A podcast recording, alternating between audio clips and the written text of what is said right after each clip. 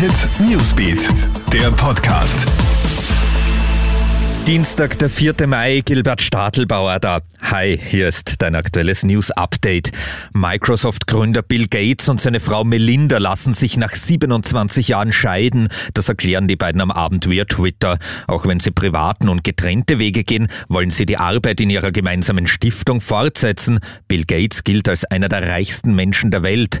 Die Bill und Melinda Gates Stiftung gehört zu den einflussreichsten Hilfsorganisationen im Bereich Gesundheitsvorsorge und Entwicklungszusammenarbeit. Zusammenarbeit. Sorgt die komplette Schulöffnung in knapp zwei Wochen für eine neue Corona-Welle?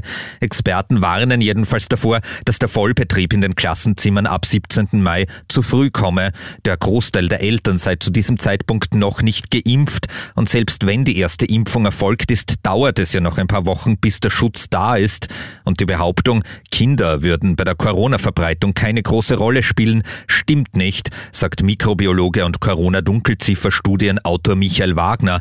Außerdem kritisiert er die mangelnde Zuverlässigkeit der Corona-Antigen-Tests, die an den Schulen zum Einsatz kommen. In den USA könnten schon in wenigen Tagen auch Jugendliche gegen Corona geimpft werden. Der Impfstoff von BioNTech Pfizer steht dort unmittelbar vor der Zulassung für 12- bis 15-Jährige, berichtet die New York Times.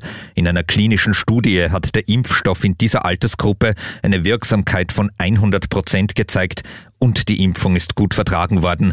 Auch in Europa ist die Zulassung dieses Impfstoffs für Jugendliche bereits beantragt.